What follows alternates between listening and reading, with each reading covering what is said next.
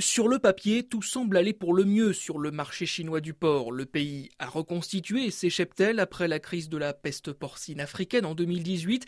Elle avait décimé un tiers des cochons du pays. Souvenez-vous, Pékin avait alors dû importer des bêtes en masse, notamment venues d'Europe et d'Amérique du Sud. Mais cette période est révolue. Selon l'Organisation des Nations Unies pour l'alimentation et l'agriculture, la FAO, les chiffres sont revenus à la normale. 58 millions de tonnes de viande de porc produites en 2018 2023 en Chine. Les prix, eux, ont chuté de 37 yuan le kilo vif. Le porc est redescendu à 17 yuan environ. Des prix légèrement à la hausse en ce moment en raison des fêtes du Nouvel An chinois où le cochon est l'un des aliments privilégiés.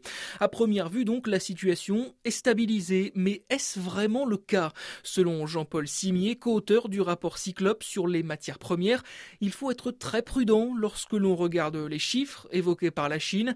Selon lui, la peste porcine porcine est loin d'être de l'histoire ancienne, on ne connaît pas l'état sanitaire réel des cheptels chinois.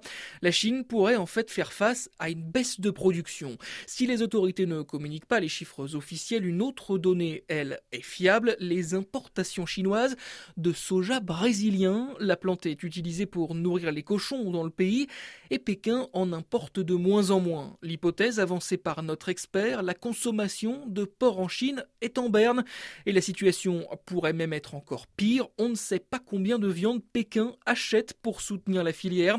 C'est ce que les autorités ont l'habitude de faire lorsque le marché est déprimé.